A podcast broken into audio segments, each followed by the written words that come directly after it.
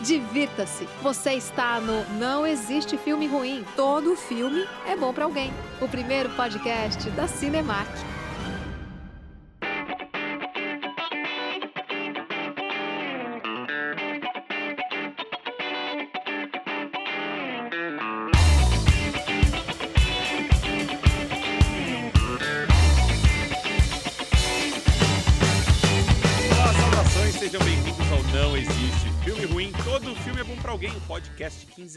Da Cinemark. Meu nome é Érico Borgo. Eu sou a Aline Diniz e o assunto dessa semana é polêmico internamente. E eu adoro quando existe polêmica interna, porque a gente consegue discutir a fundo algum assunto. E a gente vai falar de Thor, Amor e Trovão, que está dividindo opiniões da crítica, do público, e eu gostei. Eu não. Então pronto. Eu adoro isso também. Porque é, isso é muito. Não existe filme ruim, todo filme é bom pra alguém. É o momento em que a gente vai aqui conversar e vai tentar se entender, entender os motivos pelos quais a Aline Diniz gostou do filme e eu não gostei do filme. Posso começar, Aline? Você quer. Por favor, o, Tá o palco é seu. Manda eu, bala. Eu vou começar aqui. Primeiro, né? Tem sempre aquela expectativa louca por filmes da Marvel, né? Sabe como é? Eu adoro filme da Marvel. Eu sou fã da Marvel desde a tenra idade, desde criancinha, desde, os Desde sete, criança. desde Desde, criança. 1937. desde 22. Porra, eu adoro a Marvel, acompanho a Marvel desde os meus 7 anos de idade, Aline. Quase. Olha, ano que vem. Ano que, é, ano que vem vão fazer 40 anos de. de Eu não era nem um nerdice. pensamento na cabeça dos meus pais, Érico. Era Borgo. nada, não sei nem se sua mãe era viva nessa época. Claro que era. Eu sei, eu tô, eu tô exagerando. Você tá E exagerando muito. Eu tô super. Mas enfim, o negócio é o seguinte: eu- claro, né? Tem esse lado, tem o lado muito fã, o lado que aguarda ansiosamente sempre o melhor. Eu espero sempre o melhor da Marvel. Não só da Marvel, mas da Marvel, da DC, de Star Wars. Eu sou aquele fã chato, né? Aquele fã que espera.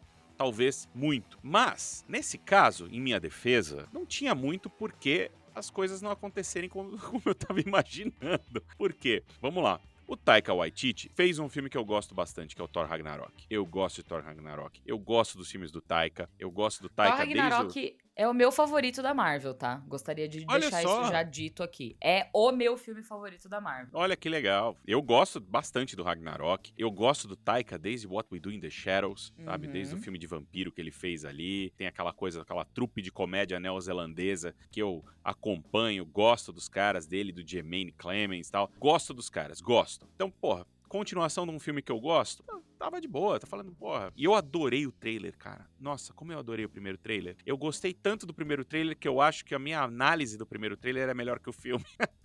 Meu Deus. Mas assim, até aí não é difícil, porque a gente sabe que existe um histórico de trailers melhores que, os filme, que o filme, né? E um que a gente já falou aqui várias vezes é o Esquadrão Suicida. O primeiro, lá atrás, o do Uhum. David Ayer. O trailer era espetacular, mas o filme era um desastre. Mas o Thor, é, Amor e Trovão, vou te, te confesso aqui, Aline Diniz, que eu achei muito bobo. Eu achei bobo, cara. Tipo, o negócio que me perdeu foi o quanto eles deixaram o Thor bobo. Tudo bem, eu não gosto daquele Thor, do, do primeiro filme do Thor, por exemplo, ou do- menos ainda do segundo filme do Thor, tá? Eu Hum. acho que eles foram encontrando o tom do Thor no MCU com o tempo. Então, tipo, eu gosto do Thor do Ragnarok, mas eu gosto mais do Thor do Ultimato, sabe? Que é aquele Thor Tá. que é engraçado, mas que tem ali o seu, o seu lado dramático, que, que leva as coisas a sério quando as coisas estão sérias. E eu acho que Uhum. isso se perdeu aqui. Pra mim, o que mais me atrapalhou nesse filme foi o quanto o Thor não leva a sério as situações, mesmo quando as situações exigem que você leve algo a sério, sabe? Eu concordo com você que o tom do Thor foi sendo encontrado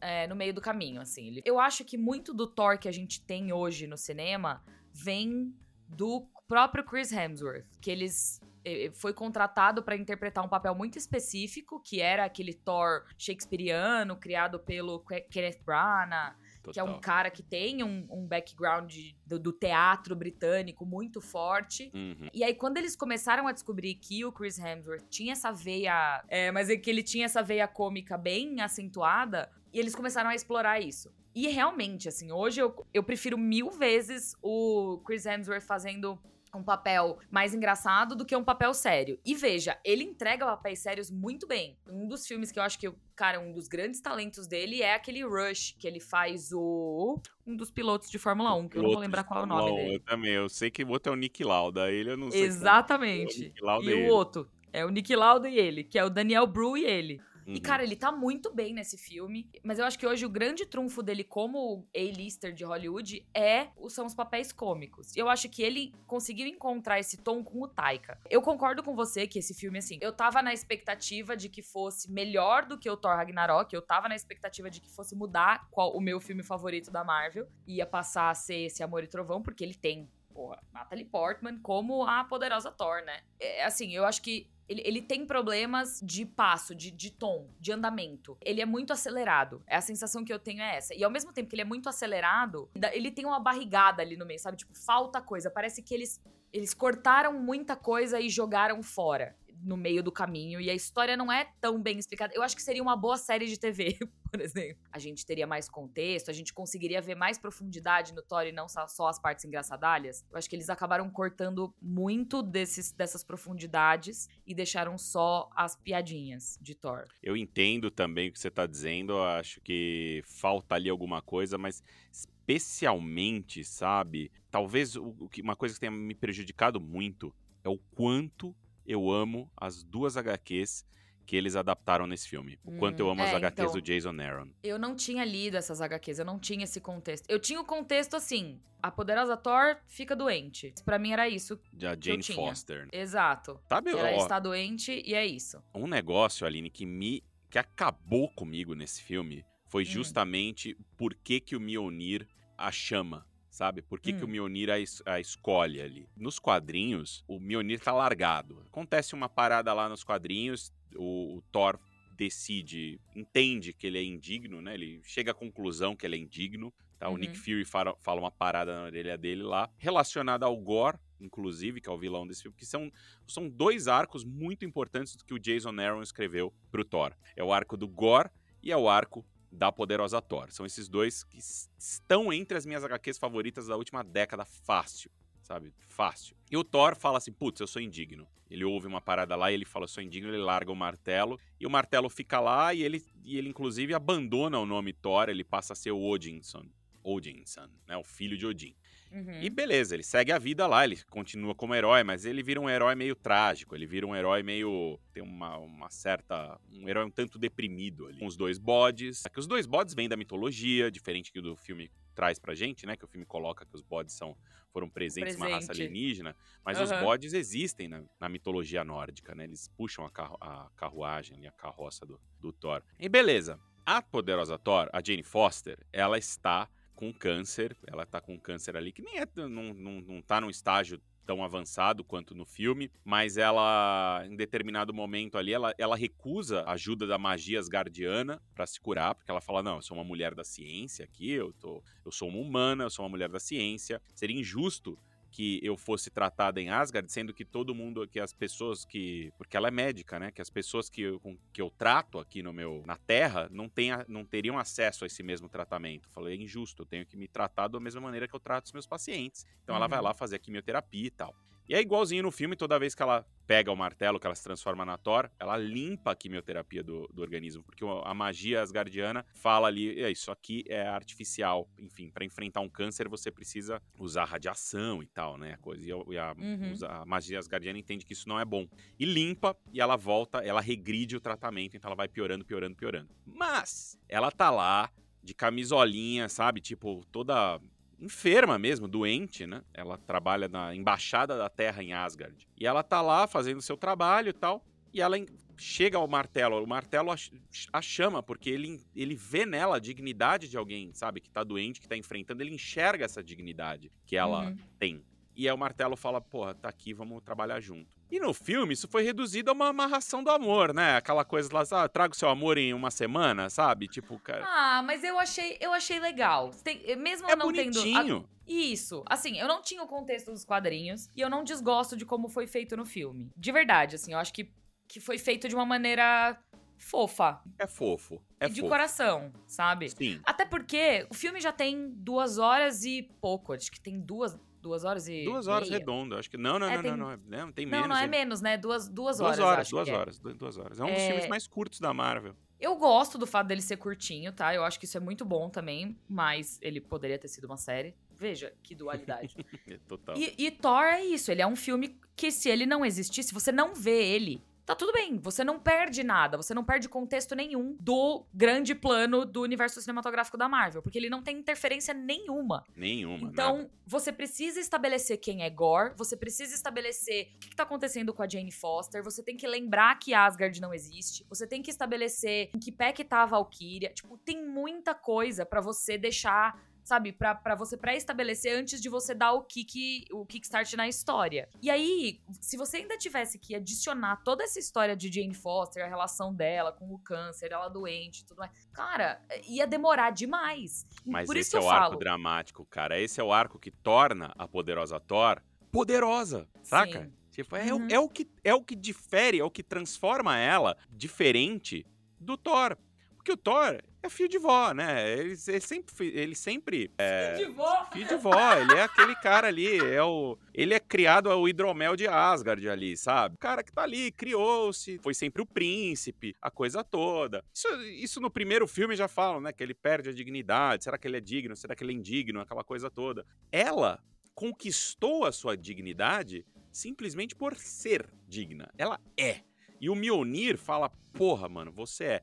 E outra, Aline, e outra, acho que você vai gostar disso. O Thor, nos quadrinhos, nunca tinha conversado com. Pelo menos não que eu me lembre, sabe? Conversado com o martelo. Ele não tem uma relação com a arma dele. Ele. Ele não fica falando, chamando, vem aqui garoto, vem aqui garoto, sabe? Ele. É a arma dele, ponto. Quem começou isso de verdade foi a Jane Foster. Porque quando ela assume o Mjolnir, por ela ter uma sensibilidade feminina, por ela ter, sabe, a coisa, o, o- o feminino, a força feminina e tal, ela não encara aquilo como uma arma, diferente do cara que é o guerreiro, que encara, é só uma arma. Ela Sim. enxerga no martelo, e isso é uma coisa que tá ali meio que nas entrelinhas da HQ, o martelo começa a fazer coisas pra ela que nunca fez pro Thor. Ele começa a funcionar de um jeito completamente distinto. Assim como no filme ele tem lá os fragmentos que vão e se juntam, que é bem bonito plasticamente aquilo. Incrível. Eu Até a solução do final, né? Que ele. Enfim, mas não vou entrar nesse detalhe de spoilers, mas a solução de como é meio que o martelo que resolve a parada toda com Jane Foster. Eu Hum. gosto muito disso. Muito, muito disso. Então, mas olha que louco. Ela, ao segurar aquilo e não encarar aquilo simplesmente como uma arma de destruição, Thor jamais faria aquilo, porque pra ele é uma arma de destruição. Então, tipo, quem conversa, quem se conecta com aquilo de um jeito diferente é a Jane Foster, por ser Uhum. mulher. Sabe, eu acho que isso diz tanto, sabe, o- nas HQs, do tipo, cara, ela foi lá, ela mudou, o cara tava lá 50 anos fazendo do mesmo jeito, e ela foi lá, por ser mulher, pegou o negócio e fez de outro jeito. E isso diz muito sobre o mundo hoje. Yes! Saca? Tipo, e e eu Claro. acho que isso. Porra, eu tava torcendo tanto pra que isso estivesse no filme, sabe? Mais Uhum. claro, porque eu acho que as mulheres teriam se relacionado tanto, tão mais com a, com a Jane Foster, com isso. Nisso, não- nisso eu tenho que concordar 100% com você. Porque assim, eu, eu não desgosto da Jane Foster nesse segundo filme. E o que eu vou dizer pode ser muito polêmico aqui agora. Mas eu acho que a Natalie Portman não foi usada ao seu potencial máximo. Mas com certeza, não- com certeza. E pra piorar, eles tentaram colocar ela. Porque assim, é isso. Chris Hemsworth, hoje sabemos que ele é um baita de um ator que tem um timing cômico muito bom. A Natalie Portman não tem esse timing cômico. Ela é uma atriz de drama. É. Ela já foi indicada ao Oscar, ela é uma puta atriz, mas assim, ela não consegue raspar a superfície do que o Chris Hemsworth faz no humor. Então, eu sinto que fica um filme desbalanceado, porque eles o Taika Muito. tentou trazer o humor pra boca dela, mas você consegue ver na cara dela que ela tá desconfortável fazendo Uhum. aquilo, sabe? Tipo, Uhum. não, não, ela não está no elemento dela. E assim, ela entrega. Ela tá bem no filme. Mas. é, podia estar tão melhor, sabe? É, ela tá ok no filme, esse é o problema, sabe? Tipo, e a Natalie Portman, concordo muito com, com o que você tá dizendo aí, Aline, porque é isso mesmo. Ela tem vários momentos que ela está ali deslocada, deslocada. Tem um momento nas HQs, que é um dos meus momentos favoritos, nas HQs de todos os tempos, cara. O, o tanto que eu gosto desse arco da poderosa Thor. É, é aquela hora que ela tá no, no hospital, tem igualzinho nos quadrinhos, mas eles deixam a cena acontecer um pouco mais nos quadrinhos, sabe? O ritmo dela é um pouco mais lento, você sente a dor dela um pouco mais. E o martelo aparece é, ali flutuando fora da janela, tentando entrar no quarto. Dá meio que medo dele, sabe? Eu Ai, porque um... ele tá meio tipo cão de guarda, assim. É, ele, ele fica ali, tipo, olhando para ela. É, é, é uma relação dos dois quase de vício. Tipo, o martelo precisa dela e ela precisa do martelo, mas ela sabe que se ela voltar pro martelo, ela vai regredir no seu tratamento e ela vai morrer. Nossa, é forte, sabe? É forte. Eu tava torcendo tanto para ver isso. Mas é isso que eu tô dizendo, assim. Quando você para pra olhar o histórico das últimas produções que foram entregues no universo cinematográfico da Marvel e coloco televisão aí junto, tem algumas séries que deveriam ter sido filmes e que foram esticadas demais. E tem alguns filmes que precisavam ter sido séries. E eu acho que Thor, Amor e Trovão, para mim, o maior demérito do filme é exatamente que ele tinha sim material suficiente para virar uma série de TV, para ter cinco episódios no Disney Plus e e entregar um bagulho incrível. Mas pelo fato do histórico do Thor ser no cinema, eles acabaram lançando ali mesmo, até para dinheiro e tudo mais, né? Porque uhum. a gente uhum. sabe o quão importante as bilheterias são. Mas enfim, dito isso, eu gosto do filme. Eu revi, eu, eu vi ele na, na, cabine de imprensa na segunda-feira dessa semana que a gente tá gravando, e eu revi ele ontem à noite. Na segunda vez, para mim ele ficou mais rápido, ele ficou mais uhum. acelerado, uhum. mas ele ficou também. Eu, eu consegui pegar algumas nuances que eu não tinha pegado da primeira vez. Eu continuei achando que que ficou faltando coisa, que a história ficou corrida, ficou faltando contexto em várias partes narrativas, mas ele é divertido, ele é engraçado, ele é gostoso. Você não vê, são duas horas que passam rapidinho, sabe? E isso para mim tem sido um mérito ultimamente, porque tem gente feito tanto filme grande que não precisava ser do tamanho que é, sabe? É, tem mesmo. Tipo, a galera perdeu um pouco do poder de síntese, né? Completamente. É, perderam, perderam. O tempo dele não me incomoda realmente. Tipo, eu acho que duas horas é bem era, era ok. Mas é isso, era só uma questão de você não tentar fazer piada com tudo. Porque você já tem ali o Korg e o Thor fazendo as piadas. Eles são alívio cômico. Você não precisa da Valkyria como alívio cômico, da Jane Foster como alívio cômico, dos Bods como alívio cômico. É alívio cômico em cima de alívio cômico em cima de alívio cômico. Não precisa de tanto é. alívio cômico. Então, mas a sensação que eu tenho é exatamente isso: que assim, o Kevin Feige deve ter entregado o filme na mão do, do Taika e ele falou: faz se quiser, porque a gente não tem o que fazer, não tem, não tem guideline. Faz, mete aí faz o que quiser. Não tem pra onde ir, é... pode fazer o que você quiser. E aí o Taika deve ter ficado meio overwhelmed, sabe? Tipo, assustado com as, as possibilidades. Olhando para aquilo tudo e pensando, cara, tá, o que, que eu faço então? Para onde eu vou? Porque nossa, eu acho que ele é um cara. Ele me parece ser um cara tão criativamente maluco. Ele tem tanta ideia legal que ele precisa de alguém para ficar em cima dele falando: não, isso não, não faz isso. Não, vem pra cá, ó. Por que, que você não faz uhum. assim? Não, pega aí. Não, pera, sabe? Tipo, deixa ele pirar mas aí vai cortando depois. O problema é que fizeram isso na pós-edição, né? Fizeram isso na mesa de corte é, do filme. É. E aí já tava, o estrago já tava feito. Não ah, tinha como voltar feito. atrás nas decisões. Pô, a própria Valkyrie, achei que ficou super devendo, sabe? Ela não tem um arco, ela tá lá só, ela tá, não, tô aqui, não, mas vamos lá, vamos para cima, vamos lutar. Depois, tipo, eu gostei Até o rolê dela fizeram. como rei mesmo, sabe? Que é, eles... então. Você percebe que ela tá, tipo, ela tá meio que cumprindo um papel porque ele caiu no colo dela, uhum. mas ao mesmo tempo ela não queria estar tá ali porque ela tá mó de saco cheio, mas ela tá fazendo e. Só que não.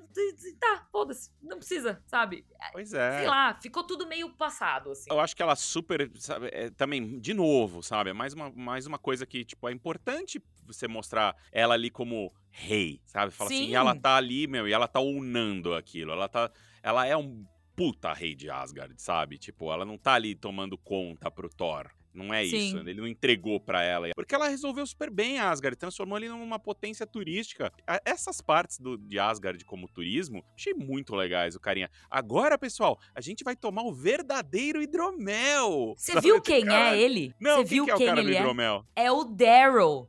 Você lembra daqueles. Ah, do curta! O curta! Caraca! É o roommate do É o Thor! roommate do Thor, mano, que Sim. legal! Aham.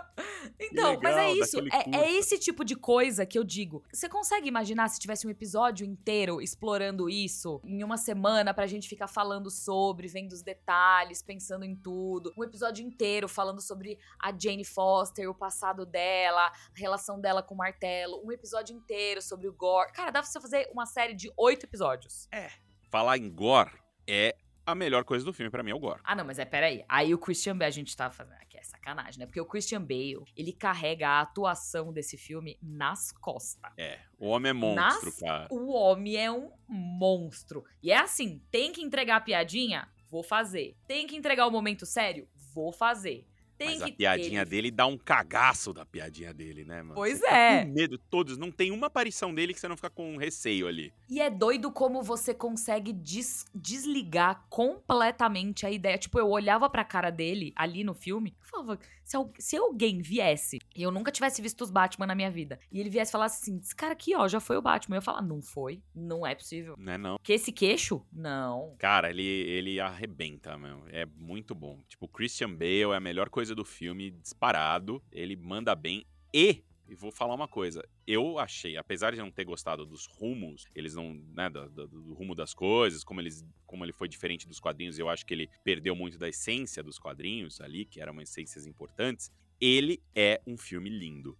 O- Tá muito bonito. Ele valoriza o espaço de tela. Ele valoriza a tela grande, o Cara. sonzão. O filme é bonito. Todas as cenas que envolvem o Gore, aquelas cenas no, no Reino das Sombras, todas as cenas em preto e branco, tá- ele- ela tá com um contraste elevadíssimo. Uhum. tá visualmente espetacular e a maneira como eles conseguiram trabalhar esse essa saturação tanto das cores quanto da falta delas ficou um negócio absurdo, Você absurdo. sabe o que me lembrou, né, Aline? O quê? Zack Snyder. Ai, não, não. não porque o Zack Snyder, ele consegue colocar um blur em cima de tudo isso ainda. 300. Não, Parece o 300. inaceitável. Parece Inaceitável. 300. Essa aqui, ó. Essa o Marvete vai ter que engolir, viu? Porque Zack Snyder... Esse é o momento Zack Snyder na, na Marvel. É o momento Zack Snyder na Marvel. Mas é o contraste, sabe? Eu acho que é isso. Eu acho Sim. que ele consegue fazer um contraste bacana entre o super colorido e o super preto e branco, super sem cor. A ideia do Gore ser esse cara tristão, chatão, é muito bacana. E qual, mane qual a melhor maneira de você retratar uma pessoa triste e chata do que preto e branco? Eu achei um dos filmes mais bonitos da. A- as- a- esses últimos filmes da Marvel, eles estão todos muito bonitos. O, o, o Doutor Estranho é bonito, Eternos é bonito. Eles são bonitos. Mas e- é que ele- e aí que tá, eles são bonitos por motivos diferentes. E eu acho que Uhum. eles são bonitos por motivos diferentes porque o Kevin Feige está sem saber o que fazer. E aí ele tá entregando na mão dos diretores falando assim: "Brilha, brilha, pessoal. Faz aí o que vocês É, quiserem. Pois é. Põe a sua, põe a sua assinatura no filme Eu e tô com o- saudade eles estão pondo. Eu tô com saudade de Kevin Feige. Eu tô com saudade dele. Eu tô Eu com acho que ele deve estar, Érico, desesperado. Tô com saudade dele. completa, em pânico absoluto, sem saber o que fazer. O próximo filme é Pantera Negra, né? Novembro. É, eu acho que Pantera Negra vai. O Pantera Negra ele vem, pô, é o filme que vem aí já com uma promessa, né? Tipo, porque uma promessa não, uma expectativa muito grande das pessoas, elas vão querer ver a homenagem. Elas vão querer ver Ah, a homenagem ao Chadwick Boseman, porque ele esse filme tem que homenagear o Chadwick Boseman, ele tem lá a essência do cara tá lá, né? Porque, pô, as pessoas vão querer ver. Então, mas o meu medo também desse filme é que é que ele, ele vire algo corrido e apressado como Thor foi. Que é, precisa ter a homenagem. Precisa ter que- quem é o novo o novo comandante de Wakanda. Precisa ter, tipo, existem boatos de que vai ter namor. Sabe, o que mais que vai ter? A gente vai ter outro filme de duas horas que precisava ter seis, sabe? Eu não sei, assim, é isso que você fala. Eu tô com saudade do Kevin Feige. Eu também, porque ele, ele tá sumido. Ele tá sumido num É. nível, a gente não sabe pra onde ele quer ir. E isso Ele tá me deixando prometeu- levemente assustada. Ele prometeu que muito em breve, sabe, os fãs saberão os próximos passos da Marvel, saber, entenderão, né? Porque tem aí tem os mutantes, tem o quarteto, tem um monte de coisa que tem que acontecer, né? Tem Será um que vem aí em San Diego? Ele vai apresentar aquela linha temporal de novo? Tem várias oportunidades. Tem a D23, tem É San verdade. Diego, tem várias oportunidades aí pra ele falar. Então eu tô botando fé. Eu acho que até o final do ano aí nós saberemos, sabe? A gente vai entender esses, esses caminhos da Marvel aí, por onde eles vão. Talvez curiosa. talvez eles abandonem alguns rumos, porque eles abriram muita frente. É, foi o que a gente falou naquele podcast de Marvel também. É, eles estão sem, sem um Robert Downey Jr. e isso tá prejudicando um pouco o rolê Total. deles, assim. Mas, mas eu quero saber do que, que o pessoal que tá ouvindo a gente acha. Se eles já foram assistir a Thor, Amor e Trovão, se eles gostaram ou não. E eu gostaria de dizer que você está... Você que tá ouvindo a gente, você tá autorizado a gostar do filme, tá? Você não precisa ficar ouvindo as críticas e baixando a cabeça e... com- É claro, você pode concordar com as pessoas que você ouve a crítica, você pode mudar de ideia, mas você pode ter a sua própria opinião e dizer, Você gostei do filme. Achei ele divertido, porque não existe filme ruim, todo filme é bom pra alguém, é o mote desse podcast. Então conta pra gente nas redes sociais do Cinemark, conta pra gente nas nossas próprias redes sociais, eu quero saber o que vocês acharam do filme. Recomendo que vocês vão assistir a esse filme no cinema, porque o filme tá muito, muito bonito e vale a pena ver na tela grande. É isso, Cinemark na XD. Cinemark XD, porque cara, olha, sério, é, é uma experiência surreal, assim. E eu quero saber o que, que vocês gostariam que a gente falasse nos próximos episódios. Manda pra gente sugestão. A gente tá aqui, a gente quer saber, a gente quer ouvir vocês. Tem uma coisa, cara, tipo, que eu, como eu só falei mal, né, do filme, falei bastante mal do filme, né, tipo, não gostei de tanta coisa e tal, acabei gostando só do visual, mas tem um negócio que eu tenho que defender do filme que eu saí bem, porque o final do filme é legal. Uhum. O final do filme é legal. É sabe? muito fofo. As duas cenas pós-crédito são deliciosas. Os É últimos isso. 20 minutos ali. Não, não tô nem falando das cenas pós-crédito, são legais. Mas tô falando dos últimos 20 minutos, o desfecho, o clímax do filme Sim. e onde ele leva o Thor pro futuro do MCU, me empolgou. É Falei, bonito. tá aí, olha só. Porque quando eles tiraram a coisa, quando eles pararam de seguir o cânone, quando eles pararam de seguir as- as HQs do Jason Aaron e criaram algo novo, aí ali o filme cresceu pra mim. Falei, porra, Derreteu aqui, seu velho. coraçãozinho gelado? eu gostei. O final eu gostei e falei, bom. "Puta, eu quero ver o Thor de novo. Agora, por causa disso. Que bom. Eu me animei. feliz. O final eu me animei. Mas demorou pra chegar lá, sabe? Tipo, pra mim é isso. É um não, grande. eu tava abraçando, eu tava abraçando as piadas do Taika desde o primeiro momento, eles errando o nome da Jane Foster o filme inteiro, é Ah, maravilhoso. essas piadas são engraçadas. Essas piadas são boas, funcionam. O berro dos bodes é o engraçado. berro dos bots. É Os engraçado. bots chegando, ah! Pode encerrar com esse berro do bode que é- Tchau!